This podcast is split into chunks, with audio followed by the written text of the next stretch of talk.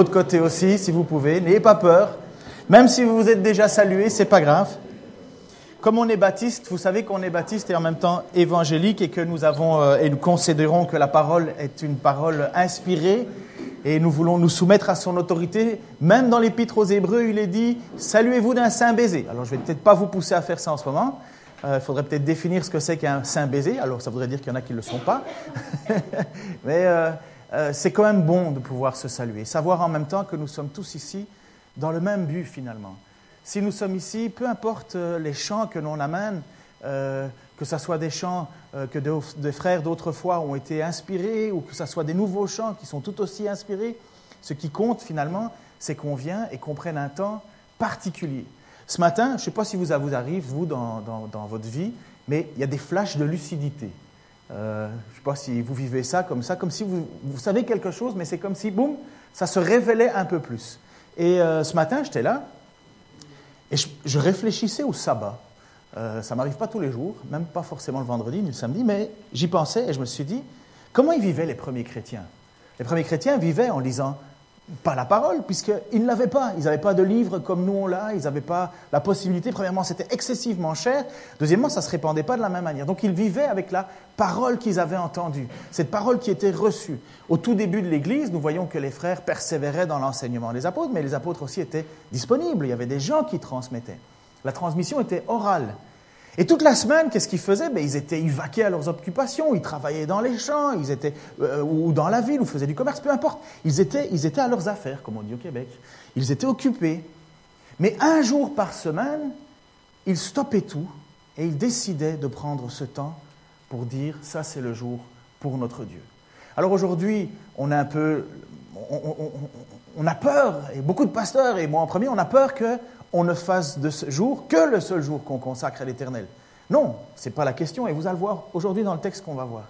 Mais le dimanche, puisque nous avons socialement décidé que c'était le dimanche entre nous, c'est un jour où on vient pour donner à notre Dieu notre louange, notre amour, où l'on vient pour, pour, pour, faire, entre guillemets, un, une réorientation dans notre vie sur l'écriture. Nous pouvons le faire aujourd'hui encore, heureusement, bien plus individuellement, et nous pouvons lire cette parole individuellement, mais cette parole, elle a été faite pour que nous la vivions communément.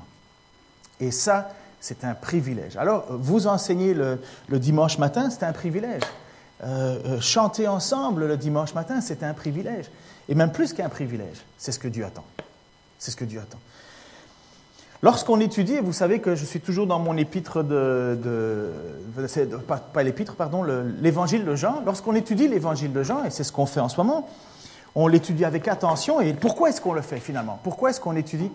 C'est cool. Hein c'est ça un vrai chef d'orchestre. Il s'occupe de tout ce qui fait la partie. Merci beaucoup. Merci beaucoup. Donc pourquoi est-ce qu'on étudie cet évangile? Pourquoi est-ce qu'on étudie la Bible finalement? Quel est l'objectif? Quel est le but euh, le but ou le but, je ne sais plus comment on dit. Au Québec, on ne dit pas le T, je crois, et en France, on, prononce le T. Ça doit venir des boules au but, je pense, parce que vous êtes très fort en pétanque. Euh, donc, quand on étudie euh, la Bible, en fait, ce qu'on veut savoir, finalement, c'est qu'est-ce que Dieu veut nous communiquer? Qu'est-ce qu'il veut nous transmettre? La parole, qu'est-ce qu'elle a à nous dire? Et nous voulons savoir et connaître la vérité. Et la vérité, nous découvrons finalement que la vérité, ce n'est pas une idée ou, un principe ou une révélation. L'Écriture nous déclare finalement que cette vérité, c'est Jésus. Jésus dit, je suis le chemin, la vérité et la vie. Donc, on veut savoir un peu plus sur Jésus. On veut savoir si, Jésus est cette vérité, mais on veut savoir ce qu'il dit.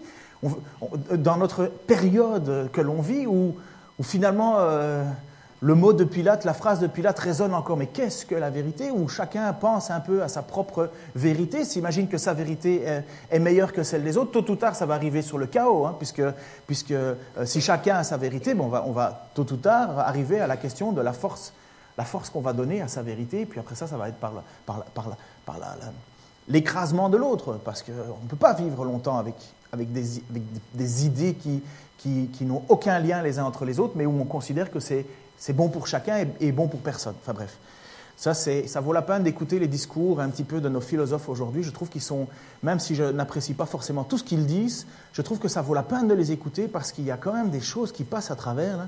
Et si vous mettez, par exemple, là je, sors un peu de mon, sujet, mais si vous mettez, par exemple, Zemmour et, Michel Onfray ensemble, ça vaut la peine de les écouter parler. On va peut-être pas dire euh, Amen à tout ce qu'ils disent, mais ça vaut la peine. Ils ont le pouls sur la société et c'est intéressant de ce qu'ils disent. Mais et qu'est-ce qu'ils disent finalement Qu'au final, si chacun a sa propre vérité, tôt ou tard, ça nous amène vers un chaos.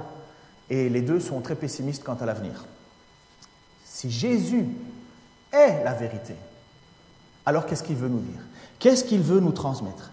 Si Jésus insiste sur certains points dans l'Écriture, nous devons le faire comme lui. Nous devons considérer que ces certains points sont essentiels.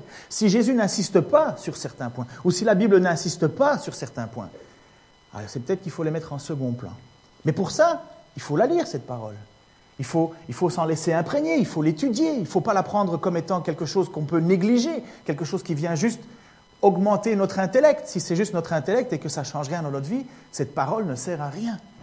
Et nous allons le voir aujourd'hui à travers ce que euh, Jésus va déclarer. Lorsqu'on étudie cet évangile de Jean, tu peux mettre l'image suivante s'il te plaît, lorsqu'on étudie l'évangile de Jean, honnêtement, on est surpris. Ça fait maintenant environ un peu plus d'une vingtaine d'années que je suis chrétien. Je suis peut-être euh, parmi vous un jeune chrétien, parce que je sais qu'il y en a qui sont de plus longue date. Mais lorsque l'on se met à étudier l'Écriture et qu'on décide d'y plonger son regard, on découvre des choses qu'on n'avait pas forcément découvertes directement. Pas qu'on s'était trompé, mais c'est comme si c'était un éclairage un peu plus important. Et ce qu'on va étudier, je vous assure que ça m'a un tout petit peu bouleversé. Bouleversé parce que ça vient un peu détruire l'image euh, que je m'étais faite de Jésus. Pas détruire dans le sens complètement remettre à terre, mais mettre plus en lumière qui est Jésus. Et en même temps sur une situation qu'on vit aujourd'hui. Dans le chapitre 8, puisqu'on est dans l'étude du chapitre 8, verset 30, enfin 31 à 59, le verset 30 et le verset 31 disent ceci. Comme Jésus parlait ainsi, plusieurs crurent en lui. Ça c'est 8, 30.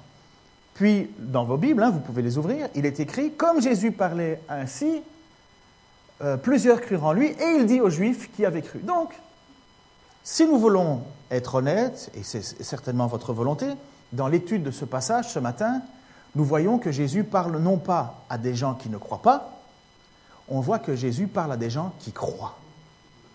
Rien que ce principe, rien que ce présupposé-là, ça vaut la peine et ça va mettre tout un éclairage sur ce qu'on étudie. Il ne parle pas à des gens qui ne croient pas, il parle à des gens qui croient. Mais vous allez voir, c'est, c'est, c'est plutôt hard ce qui va se passer. Jésus parle à des croyants, ou en tout cas des gens qui acceptent son discours, qui acceptent l'idée de Dieu. Il ne parle pas à des gens qui ne veulent rien savoir, il ne parle pas à des gens qui nient l'existence de Dieu, il parle à des gens qui croient. Et Jésus va leur dire quelque chose en faisant une promesse. Au verset 31, il va dire, chapitre 8, 31, Si vous demeurez dans ma parole, donc il parle à des gens qui croient, si vous demeurez dans ma parole, vous êtes vraiment mes disciples, vous connaîtrez la vérité et la vérité vous affranchira ou vous rendra libre. Affranchir de quelque chose, c'est être libéré de quelque chose.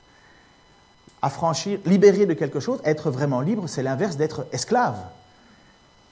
Et Jésus dit alors à des croyants, des gens qui ne sont pas forcément opposés, si vous demeurez dans ma parole, il y a une condition, si vous demeurez dans ma parole, vous serez vraiment libre. C'est intéressant de voir que déjà Jésus dit cela à des gens qui croient.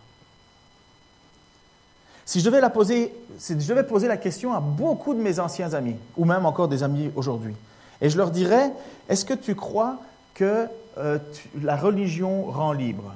Il crierait au scandale et il me dirait, la religion rend libre, mais vous êtes fous, la religion, ça écrase tout le monde. La foi, ça empêche les gens d'être libres. Et Jésus nous dit l'inverse. Jésus nous dit, non, non, non, si vous demeurez dans ma parole, vous êtes vraiment libre. Alors on est là aujourd'hui, vous, moi, et ça c'est notre vie de tous les jours, entre des gens qui pensent que nous sommes euh, pas libres et nous qui savons, par celui qui dit qu'il est la vérité, que nous sommes vraiment libres. Et ça, c'est excessivement intéressant, excessivement qui nous donne une, véritable orientation sur qui nous sommes en Jésus. Si les gens ne sont pas libres, ça veut dire qu'ils sont esclaves. Et Jésus va maintenant dans le chapitre 8, et face à ses interlocuteurs, n'oubliez pas, on est toujours dans le temple, on est toujours dans un endroit où des gens se réunissent pour euh, adorer Dieu, on est juste à la fin de la fête des tabernacles, donc fête importante, fête des lumières, fête des huttes, c'est la même chose, et où les gens se souviennent de la libération euh, que Dieu a fait de son peuple lorsqu'ils ont marché en quittant l'Égypte, sortis de l'Égypte, vu la grandeur de Dieu lorsque la mer s'est ouverte, sortis de l'Égypte, ils sont maintenant au milieu du désert, ils vivent dans des cabanes, et, la fête des huttes, c'est le, souvenir d'avoir vécu sous des cabanes avec l'idée de pouvoir regarder au ciel et de voir les étoiles, étoiles qui étaient la promesse de Dieu faite à Abraham en disant je ferai une descendance de toi, je ferai de toi une descendance aussi nombreuse que les étoiles dans le ciel. Donc tout ça est lié et Jésus est dans, dans ce temple, dans ce, ce moment de fête, de libération et il dit aux gens si vous demeurez dans ma parole, vous êtes vraiment libres. Rappelons-nous que Jésus parle à des croyants.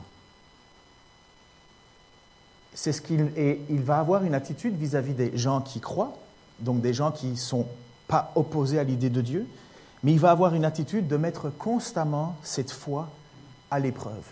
Ça en est saisissant, hein. ça en est saisissant. Aujourd'hui, on aurait tendance à dire dans notre relativisme habituel, oh mais il croit en Dieu, c'est bon. Et on pourra se dire, ah ben oui, mais je crois en Jésus, c'est bon, euh, je, sais qu'il existe, je sais que euh, sa parole est la vérité, je le sais, je le sais, je le sais. Eh bien Jésus, lui, il fait plus que ça. Il va pousser les gens à tout abandonner pour lui. Avec Jésus, ce n'est pas compliqué. C'est tout ou c'est rien. Ou Jésus, ses paroles demeurent en nous, ou on prend ce qui nous intéresse, mais finalement Jésus va faire passer des tests. Je vous ai dit que c'était un peu difficile ce passage-là parce que Jésus évalue la foi des gens. Et s'il y a bien une chose qu'on n'aime pas, et moi en premier, c'est de me faire évaluer. Euh, amusez-vous, mettez-vous ici à ma place et dites aux gens, dites-moi ce que vous pensez de moi. C'est horrible. Et si on joue à ce jeu-là, vous savez que personne n'aime ça. Mais Jésus, Dieu, fait homme, parole, puisque le commencement était la parole, c'est ça que le texte de Jean nous dit, va faire des évaluations des gens qui croient en lui. Wow. Souvenons-nous de certains passages dans l'Écriture. Dans Jean chapitre 2, versets 23-25, voici ce qu'il dit. Pendant que Jésus était à Jérusalem, à la fête de la Pâque, plusieurs crurent en son nom, voyant les miracles qu'il faisait.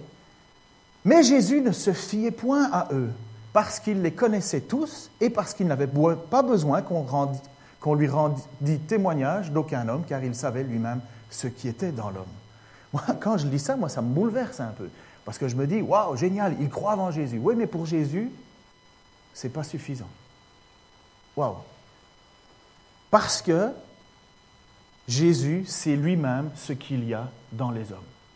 Un autre passage dans l'Écriture, je crois que c'est chapitre 6, euh, 60, euh, dit mais Jésus ne se fuyait point, pardon, non, plusieurs de ses disciples, après l'avoir entendu dire cette parole est dure, qui peut l'écouter? Ça, c'était le passage où Jésus euh, euh, va parler de la question de la Sainte Sainte, celui qui me mange, celui qui me boit. Et, et, finalement, ces paroles sont tellement difficiles à écouter que les disciples, donc les, les gens qui écoutent Jésus, disent mais là c'est trop. Là. En fait, pour certains, c'est comme si Jésus parlait de cannibalisme, de boire du sang, de manger sa chair. Et, là, pour certains, c'est trop.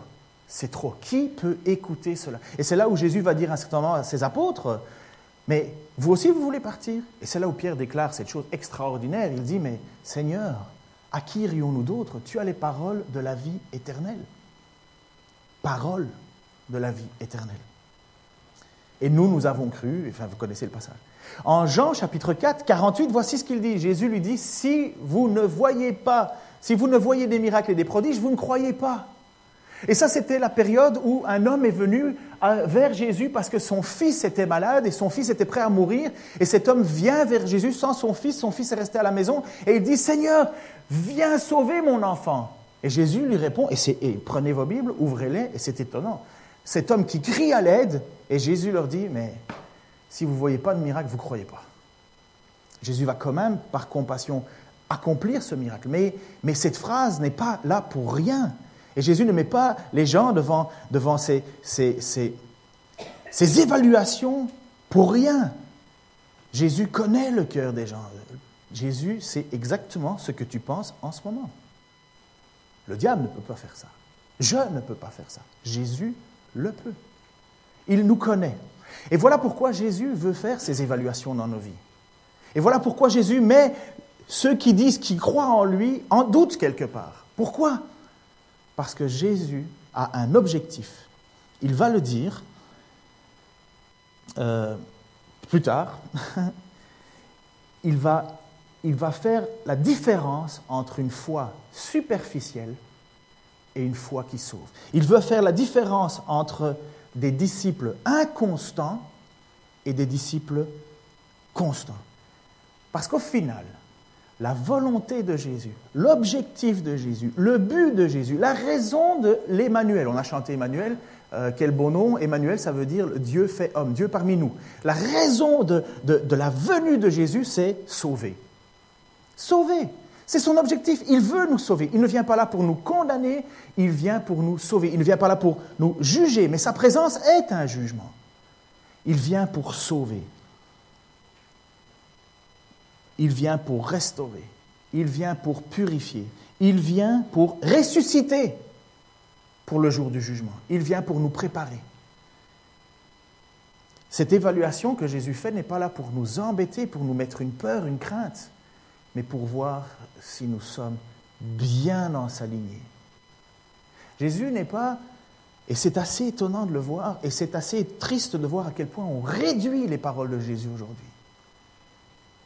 Jésus est en train de dire, et ce qu'il a dit, étroit est le chemin, étroite est la porte qui mène au salut, et peu de gens vont y arriver. Et large est le chemin de la perdition. Et moi, quand je lis ça et que je mets tout ensemble et que je vois que Jésus parle à des croyants, je me dis donc, il y a une mauvaise façon de croire. Ils croient, le texte ne dit pas qu'ils sont opposés, ils croient, mais apparemment, il y a une mauvaise façon de croire. Les responsables qui sont là, les juifs, responsables religieux, euh, le mot, Jean utilise le mot juif pour parler de ceux qui veulent s'identifier à la loi et les autres.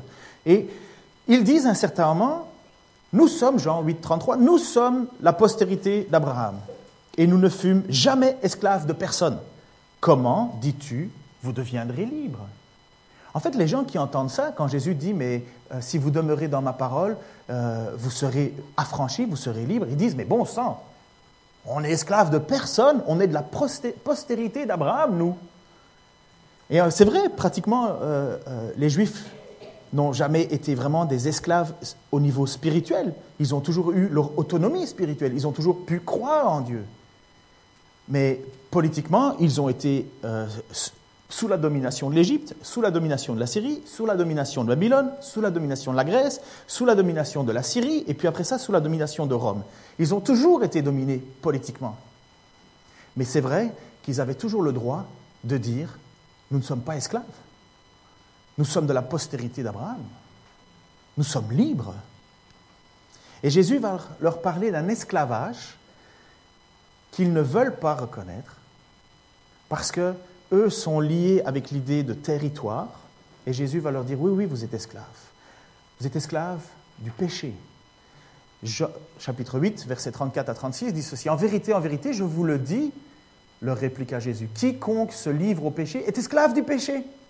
Or, l'esclave ne demeure pas toujours dans la maison, le Fils y demeure toujours. Si donc le Fils vous affranchit, vous serez réellement libre. Jésus donc précise de quel esclavage on parle. Il ne parle plus de question d'appartenir à Abraham, la descendance d'Abraham, ou d'appartenir euh, à, euh, à une autre nation. Jésus va bien plus loin maintenant. Et il va mettre chaque homme, finalement, vous, moi, eux, devant le même fait. Esclaves du péché. Esclaves du péché. Pour le moment, les responsables religieux ne comprennent pas ça, ils n'écoutent pas ça. Eux, ils reviennent à la charge en disant, mais bon sang, nous, on n'est pas des enfants illégitimes. Nous avons Dieu comme Père. Parce que pour eux, la question de la légitimité, la, lignée faisait que, mais non, je ne viens pas de rien, je ne suis pas pécheur, regarde, je viens de Dieu, je viens de la descendance d'Abraham. Et aujourd'hui, quelqu'un de non-juif dirait dans notre euh, euh, environnement, il dirait, mais, mais je suis issu d'une bonne famille, nous avons toujours aimé l'Église. Nous avons, même si je n'y vais pas toujours, mais nous, nous sommes, nous sommes pas, Nous ne sommes pas des non-croyants, nous croyons en Dieu. Et, je ne crois pas que je viens du hasard, je crois que Dieu est mon créateur. Donc, pourquoi est-ce que tu me dis que je suis esclave du péché si finalement je viens d'une bonne famille? Et voilà, c'est exactement ce que les Juifs à l'époque disaient. Mais, pourquoi tu dis que je ne suis pas libre et que je suis esclave du péché? Mon Père, c'est Dieu. Et Jésus leur répond, mais si Abraham était vraiment votre Père, mais vous agiriez comme Abraham. Et vous voulez, et, vous, vous voulez me faire mourir. Abraham n'aurait jamais voulu faire ça. Et maintenant, vous dites que vous êtes de Dieu, vous êtes de la descendance de Dieu, vous, n'êtes pas des enfants illégitimes, vous, vous êtes de Dieu, mais, mais si vous étiez de Dieu, vous m'aimeriez. Voilà ce que Jésus répond à ces gens. Si vous êtes de Dieu, vous m'aimeriez. Si vous étiez d'Abraham, vous ne feriez pas cela. Vous ne chercheriez pas à me faire mourir, parce qu'Abraham n'a pas voulu faire mourir. Et là, quelque part, Jésus retourne la situation vis-à-vis de ces gens, et en même temps, ça nous permet de nous poser euh, quelques questions nous-mêmes. Euh, chapitre 8, verset 42, voici ce qu'il dit. Tu peux mettre l'image suivante, s'il te plaît? Merci. Jésus leur dit, ah pardon, si Dieu était votre Père, vous m'aimeriez, car c'est de Dieu que je suis sorti et que je viens. Je ne suis pas venu de moi-même, c'est lui qui m'a envoyé. Mais ça, c'est une parole à double tranchant. Parce que si nous n'aimons pas Jésus, ben alors forcément nous n'aimons pas Dieu. Voilà ce que Jésus déclare. Hein. Voilà ce qu'il dit à ces gens qui sont devant lui. Il dit, vous êtes de Dieu, mais si vous étiez de Dieu, vous m'aimeriez. Parce que si vous m'aimez, vous aimez Dieu.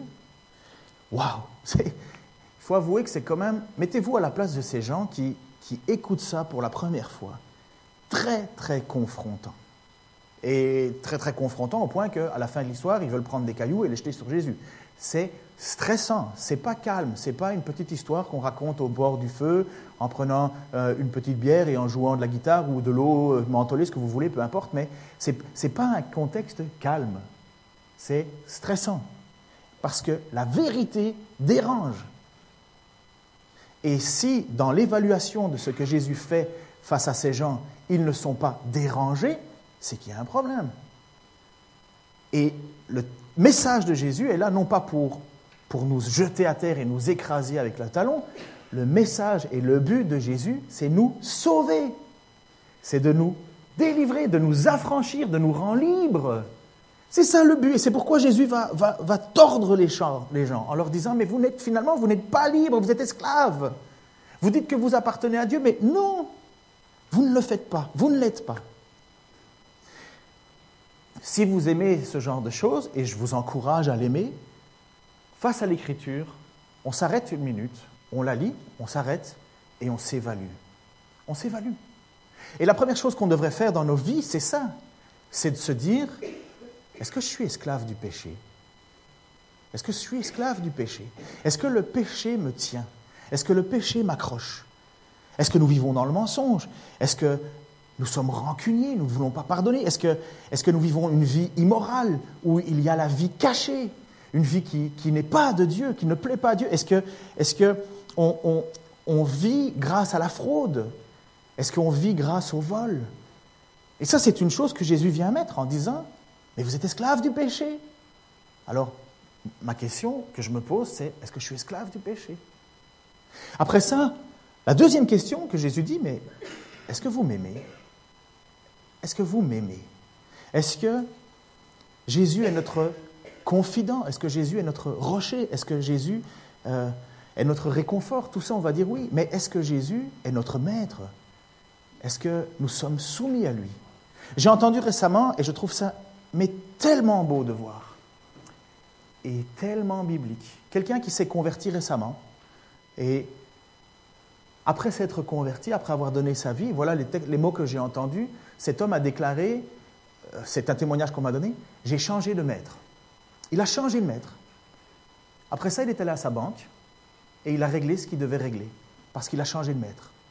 Il est allé régler sa vie parce qu'il savait qu'il vivait sous l'esclavage du péché. Et il est allé régler les choses. C'est ce que Jésus met devant. Il dit, vous êtes esclave du péché, vous ne m'aimez pas. C'est dur, hein Mais voilà celui qui veut vivre libre, qui veut vivre affranchi, qui veut vivre dans la vérité, il prend des décisions, il change de maître. Maintenant, vous faites peut-être l'évaluation de votre vie et vous vous dites, OK, moi je suis esclave du péché et finalement, j'aime pas Jésus tant que ça au point de ne pas lui obéir. Jésus, pour la question de l'aimer, c'est pas de dire euh, je vais le, chérir, chanter des chants le matin, l'après-midi, le soir. Aimer Jésus, c'est suivre sa parole. Ça, c'est Jésus. Dieu aime l'obéissance. Ça, c'est Dieu. La, la, preuve, la plus grande preuve d'amour qu'on peut faire à Dieu, c'est de lui obéir. C'est pas, c'est pas de faire brûler des cierges ou, de, ou d'acheter des petites effigies ou de, ou, de, ou, de, ou de dépenser ou faire des dons ou des offrandes. Non, ce que Dieu veut, c'est l'obéissance. Ça, c'est la plus belle manière d'aimer Dieu, finalement. Et c'est, et c'est ces mots. Hein. Alors, si on n'est pas dans ces cas-là, vous croyez que Jésus va nous rejeter? Non. Non. Il va dire, parfait, vous avez fait l'évaluation de votre vie, tu as fait l'évaluation de ta vie, Ken, tu as vu où tu en étais, tu te remarques à quel point tu as besoin de moi. Tu as besoin de te séparer du péché, de ne plus être esclave, et tu as besoin de m'aimer. Tu as besoin de moi. Et la preuve, j'ai donné ma vie pour toi. Je suis mort à la croix. J'ai fait en sorte que tu puisses être délivré, libéré. Celui qui croit ou celui qui se convertit sans imaginer qu'il doit changer sa vie se trompe. Il est esclave encore. Et celui qui dit qu'il croit en Dieu mais que Jésus n'est rien vraiment pour lui, se trompe aussi. Le but, c'est de faire la part entre la foi qui sauve et la foi qui ne sauve pas. Et si vous voulez passer un bon test, lisez l'évangile, euh, euh, l'épître de Jacques. C'est, bouleversant, c'est quatre chapitres, donc euh, tout le monde s'y retrouve, mais c'est bouleversant. Parce que Jacques fait la question de montre-moi ta foi. Montre-moi ta foi. Jésus va déclarer plusieurs fois dans, sa parole et dans le, le, chapitre 8, il va parler à plusieurs fois que finalement, ce qui compte, c'est sa parole. Il va le dire au verset 31, si vous demeurez dans ma parole.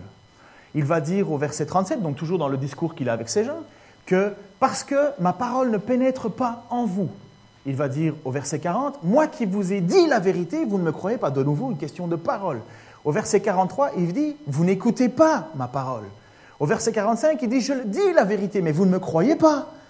Au verset 46, il dit, si je dis la vérité, pourquoi ne, croyez pas, ne, me croyez-vous pas? Au verset 47, il dit, vous n'écoutez pas parce que vous n'êtes pas de Dieu. Oh, ça, devient un peu plus dur. Et au verset 51, il dit, si quelqu'un ne garde pas, si quelqu'un, pardon, garde ma parole, il ne mourra jamais. Donc si on veut prendre, et, vous avez déjà vu euh, les, Bibles des plus anciens, à moins qu'ils en aient acheté une nouvelle, il y a toujours des choses qui sont soulignées. Et faites le, jeu dans l'évangile de Jean de regarder la condition que Jésus place, puisque finalement c'est ça que Jésus fait, il met la condition. Si vous demeurez dans ma parole, la vérité vous rendra libre.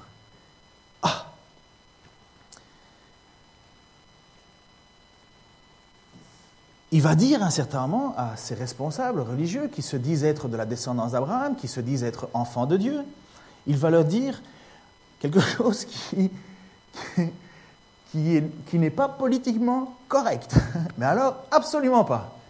Et euh, si on a le malheur de dire ça aujourd'hui, on passe à la télé sur les rubriques scandale. Mais voici ce qu'il va dire au verset 44. Vous, vous avez pour père le diable. Boum et vous voulez accomplir les désirs de votre Père. Il a été meurtrier dès le commencement, il ne s'est pas tenu dans la vérité parce qu'il n'a pas de vérité en lui. Lorsqu'il profère le mensonge, il parle de son propre fond ou de sa propre nature, car il est menteur et père du mensonge. Mais mes amis,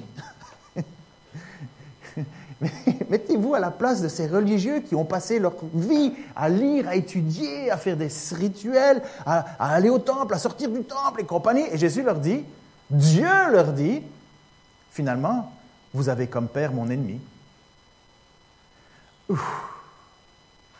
Vous imaginez que Jésus est dans le temple qui est consacré à l'Éternel, qui est organisé par des religieux, religieux qui ont pris une emphase particulière, des religieux qui sont des descendants d'Abraham, et normalement des descendants de Lévi, parce qu'ils devaient faire partie d'une descendance. Et Jésus leur dit, mais finalement, vous n'êtes pas les serviteurs de Dieu, parce que vous ne m'aimez pas, vous êtes des serviteurs du diable.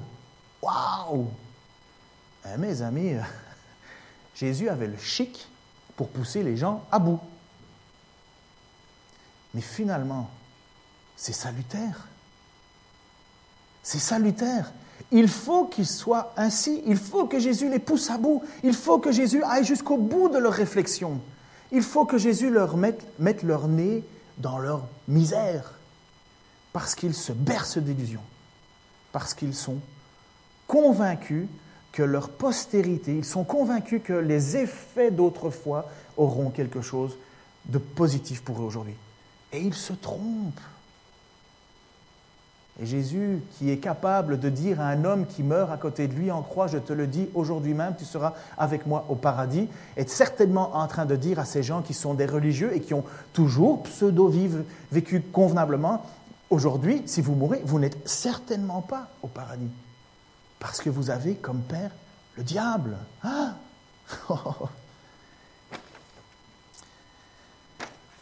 Revenons à la Genèse chapitre 2 de notre, de notre Bible. Et on met ça en parallèle avec Genèse chapitre 3. Parce que Jésus va dire, tu peux revenir juste une image avant, s'il te plaît? Jésus va leur dire, vous avez pour père le diable.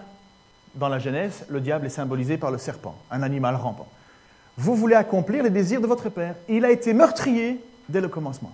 Prenons l'image suivante. Voilà ce qui nous parle Jésus. C'est quoi le commencement? Meurtrier depuis le commencement. L'Éternel parle à Adam et Ève, à cet homme, et il donne l'ordre à l'homme. Tu pourras manger de tous les arbres du jardin, le jardin d'Éden, la, perfection quelque part. Tu pourras manger de tous les arbres du jardin, mais tu ne mangeras pas de l'arbre de la connaissance du bien et du mal, car le jour où tu en mangeras, tu mourras. Voilà ce que Dieu dit et déclare à, Adam. Pardon. Et voilà la parole de Dieu attention, je te donne un ordre, ma parole, suis-la. Et qu'est-ce que le diable fait dès le départ? Alors le serpent dit à la femme, mais vous ne mourrez pas. Mais Dieu sait que le jour où vous en mangerez, vos yeux s'ouvriront et que vous serez comme des dieux connaissant le bien et le mal. Diable est le père du mensonge. Dès le commencement, il a commencé par mentir et ce mensonge nous a amené la mort. Et nous avons cru ce mensonge. Et les responsables religieux, Jésus leur dit, mais, mais votre Père, c'est le diable, vous êtes dans le mensonge, vous, vous, n'acceptez pas mes paroles, vous n'acceptez pas ce que je dis, vous ne, vous, vous ne les mettez pas en pratique, vous ne demeurez pas, ma parole ne demeure pas en vous, vous êtes dans le mensonge. Mais c'est saisissant. Votre Père, depuis le commencement, a voulu votre mort. Et vous voyez qu'entre le chapitre 2 et le chapitre 3, il n'y a pas grand-chose. Mais voilà cette parole de Dieu qui nous assure la vie. Dit, vous pouvez tout faire. Vous avez domination sur tout. La seule chose que je vous demande, c'est de ne pas manger à cet arbre. En fait, il y a deux arbres, l'arbre de vie et l'arbre de la connaissance. Et tu ne mangeras pas de cet arbre-là. Et tu ne le feras pas. Obéis à ma parole. Il faut que ma parole habite en vous. Ce n'est pas juste le fait de savoir qu'on ne peut pas y manger. Non, Vivre la parole, c'est d'y obéir. Et qu'est-ce que le diable vient dire? Mais non, non, non, non, vous ne mourrez pas. Mais, et alors le fourberie du diable, vous serez vous-même des dieux. Et ça, Dieu ne veut pas. La réalité, c'est que ça a amené la mort. La parole de Dieu était vraie, elle était juste, et le diable nous a fait croire un mensonge. Et les religieux, plus tard encore, sont dans la même situation. Lorsque Jésus vient pour nous donner la vie, la vie éternelle, ils ne veulent pas le croire. Ils ne veulent pas l'accepter. Et de nouveau, Jésus leur dit, mais vous vous opposez de nouveau à la parole, comme votre Père au commencement. Vous êtes donc des fils de ce diable. En vérité, en vérité, je vous le dis, chapitre 8, verset 51, si quelqu'un garde ma parole, il ne verra jamais la mort. Voilà ce que Jésus finalement promet. Après que le diable ait fait son œuvre, après que le diable ait entraîné la mort sur la terre, qui était la juste condamnation de Dieu. Jésus vient et il est là et il dit, en vérité, en vérité, si quelqu'un garde mes paroles, il ne verra jamais la mort. Ce n'est pas la mort euh, physique, c'est la mort spirituelle, être dans la présence de Dieu perpétuellement. Si quelqu'un garde mes paroles, il ne verra jamais la mort. Votre père, le diable, lui, veut vous entraîner vers la mort. Mais si tu gardes mes paroles, si vous gardez mes paroles, vous ne verrez jamais la mort. Et là, les responsables disent alors à Jésus, parce qu'ils ont, toujours une carte dans leur manche, hein, et ils vont dire, mais oh, Abraham est mort, David est mort, Moïse est mort, tout le monde sont morts, et toi tu dis que on te suit, tu ne seras jamais mort. Et il va même plus loin, Jésus. Il va dire, mais oui, oui, oui mais moi j'étais avec Abraham. Et, les autres vont dire, mais bon sang, tu n'as même pas 50 ans. Et tu dis que tu as vu Abraham. Et Jésus leur dit, chapitre 8, verset 58, En vérité, en vérité, avant qu'Abraham fût, je suis. Je suis. Qui se souvient lorsque Moïse a, demandé à Dieu, mais qui es-tu finalement? Donne-moi ton nom. Donne-moi ton nom. Vous vous souvenez quand il est monté sur le Sinaï? Qu'est-ce que Jésus a dit? Euh, Qu'est-ce que Jésus? Qu'est-ce que Dieu a, a déclaré? Il a dit quoi? Allez, de mémoire, à l'école du dimanche, vous l'avez certainement dessiné. Je suis celui. Exactement. Je suis celui qui suis. Et lorsque Jésus déclare devant les responsables religieux qui sont là, alors qu'il les a poussés en leur disant, écoutez, euh, votre père, c'est pas Abraham, parce que si c'était Abraham, vous ne feriez pas, vous ne désiriez pas me mettre à mort. Votre père, ça ne peut pas être Dieu, parce que si c'était Dieu, vous m'aimeriez. Vous dites, finalement, en fait, ce que je vous dis, c'est que votre père, c'est le diable, parce que le diable est le père du mensonge. Et vous, vous voulez pas croire à mes paroles. De la même manière que le diable a fait douter de la parole de Dieu, qui préservait la vie, de la même manière, aujourd'hui, vous ne voulez pas croire à ma parole qui vous donne la vie. Vous vous opposez de nouveau. Oui, mais bon sang, euh, toi tu dis que tu ne mourras pas, Abraham et compagnie, tout le monde est mort. Oui, mais je suis celui qui suis. Explosion, parfait, ça tombe au bon moment. Explosion dans la tête de ces religieux. Et la première chose qu'ils font, c'est qu'ils prennent une pierre et sont prêts à jeter contre Jésus. Voilà ce que le texte dit explosion d'irritation. Quoi? Jésus, c'est Dieu? Blasphème des blasphèmes. Et pour toi et pour moi, qui est finalement Jésus? Parce que le but de l'évangile, c'est ça. Il est dit, tout ceci a été écrit afin que vous croyiez que Jésus est le Fils de Dieu et en croyant, vous ayez la vie éternelle. Mais Jésus nous dit que ce n'est pas juste une bête croyance comme ça, là. C'est pas juste, euh, ok, je sais, dans la Bible, on parle de Jésus et que Jésus est le Fils de Dieu. Jésus va évaluer les et il va leur dire, oui, oui, mais moi, il faut que ma parole demeure en vous. Il faut que tu veux l'éteindre, vas-y. Je sais que tu te sens super mal à l'aise, Christophe. Ça arrive, euh, ça va aller. T'inquiète pas, tout le monde te pardonne ici. C'est une église. Donc, Jésus est là et il évalue la, la, foi des gens. Il évalue les personnes. Et Jésus est le seul qui peut donner la vie. Le seul. Qui peut déclarer, en venant sur terre, avec autorité, je suis celui qui suis. Celui qui croit en moi ne verra jamais la mort. Dans l'Épître aux Hébreux, pour ceux qui ont la chance de faire l'étude de l'Épître aux Hébreux le mercredi, qui est super, hein? Voilà. Et d'ici les, semaines à venir, vous serez plus, plus en plus nombreux à dire oui, c'est super, puisque c'est le mercredi à 20h, vous êtes tous libres d'inviter, euh, de venir. Voici ce que l'Épître aux Hébreux va déclarer puisque ces enfants sont tous des êtres de chair et de sang. Donc nous, des enfants de chair et de sang, des hommes, des êtres humains. Jésus s'est fait lui-même homme. Il s'est fait lui-même chair et sang. Jésus lui-même est devenu comme eux. Il a participé à leur nourriture humaine. Jésus est fait homme. C'est ainsi que par sa mort, il a pu écraser le diable qui détient la puissance de la mort et délivrer ceux que la mort rendait esclaves durant leur vie entière. Voilà l'objectif de Jésus-Christ. Voilà le but final de Jésus. Nous délivrer de la présence et de la domination du diable. Diable qui détient la mort, mort qui nous éloigne de Dieu et nous coupe toute possibilité. Alors, pourquoi est-ce que c'est important de demeurer dans la parole et que la parole de Dieu demeure en nous? Parce qu'il n'y a rien qui peut nous rendre libres. C'est pas dire je la connais et ne pas l'appliquer. Est-ce tu es esclave du péché? Est-ce qu'il y a quelque chose dans ta vie qui s'appelle péché et que tu ne veux pas combattre? Jésus va nous dire attention, fais l'évaluation de ta vie. Est-ce que tu m'aimes? Est-ce qu'on aime Jésus vraiment? Évaluation dans notre vie, voilà. Voilà ce qui est le plus essentiel. Alors, maintenant, il y en a certains qui peut-être sont dans le stress en disant Oh, j'ai péché. oui. Et le sang de Jésus a coulé. Et le sang de Jésus veut pardonner, veut purifier. Certains peut-être se disent Je ne mérite pas d'aller au ciel. Est-ce que tu aimes Jésus? Est-ce que tu veux combattre le péché dans ta vie? Est-ce que tu crois que Jésus-Christ est le Fils de Dieu et qu'en mourant à la croix, il nous a pardonné Alors, je vous écris, frères, que vous avez la vie éternelle, vous qui croyez dans le Fils unique. Voilà ce que l'apôtre Jean va écrire plus tard. Lui qui a écrit ça. Il va, écrire après ça à tous les gens qui ont cru. Et mais qui se posaient la question, mais est-ce que je suis sauvé finalement? Je vous écris ceci afin que vous ayez l'assurance que vous avez la vie éternelle, vous qui avez mis votre confiance, vous qui avez accepté Jésus. Et Jésus nous dit, la parole, ma parole demeure et doit demeurer en vous. Est-ce que vous croyez cela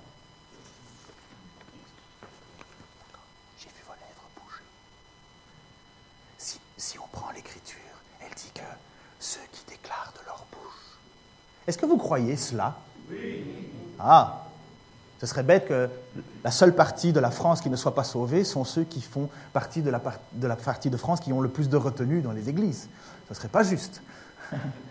Mais euh, voilà pourquoi nous sommes ici ce matin.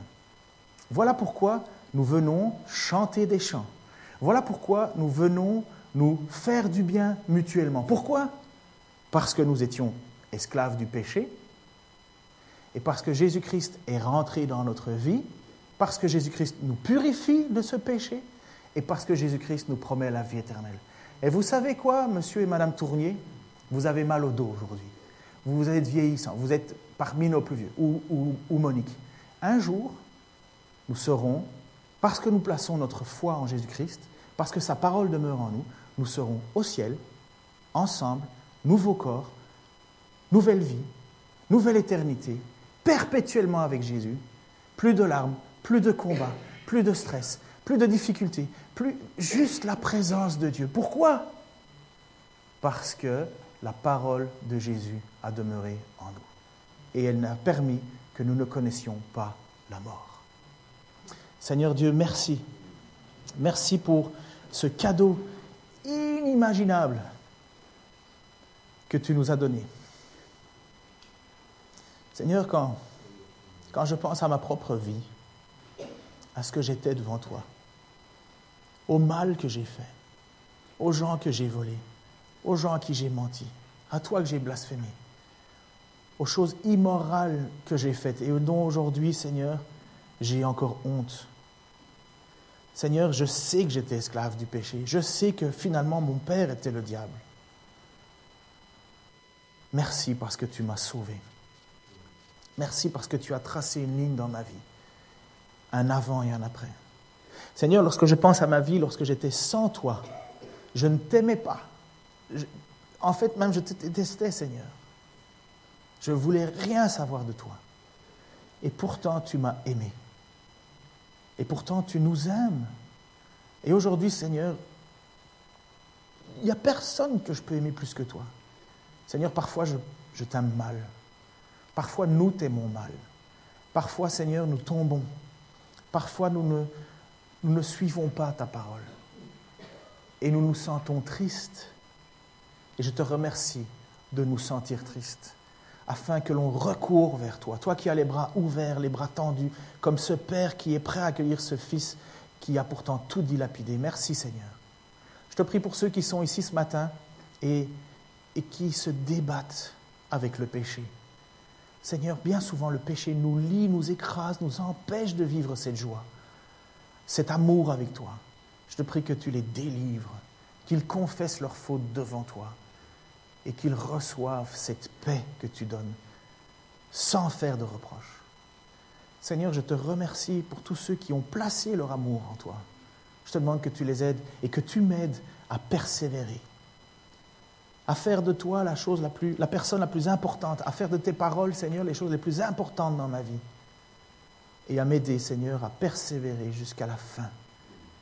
Seigneur, je te remercie pour mes frères et sœurs aussi autour de moi qui m'aident à persévérer, qui m'aident dans les moments difficiles, qui m'aident à avoir de la patience, qui m'aident à revenir sur le droit chemin. Seigneur, merci parce que nous avons tous besoin les uns des autres. J'ai besoin d'être encouragé, dirigé, parfois réorienté pour te plaire. Seigneur, je te remercie pour ceux qui ne te connaissent pas encore et pour qui tes bras sont si grands ouverts. Un si grand salut. Comment pourrions-nous le négliger? Seigneur, merci. Nous allons encore te louer, Seigneur, nous allons encore te chanter. Et je te reçois, Seigneur, l'adoration de nos cœurs reconnaissants, Seigneur, dans le nom de Jésus-Christ. Amen.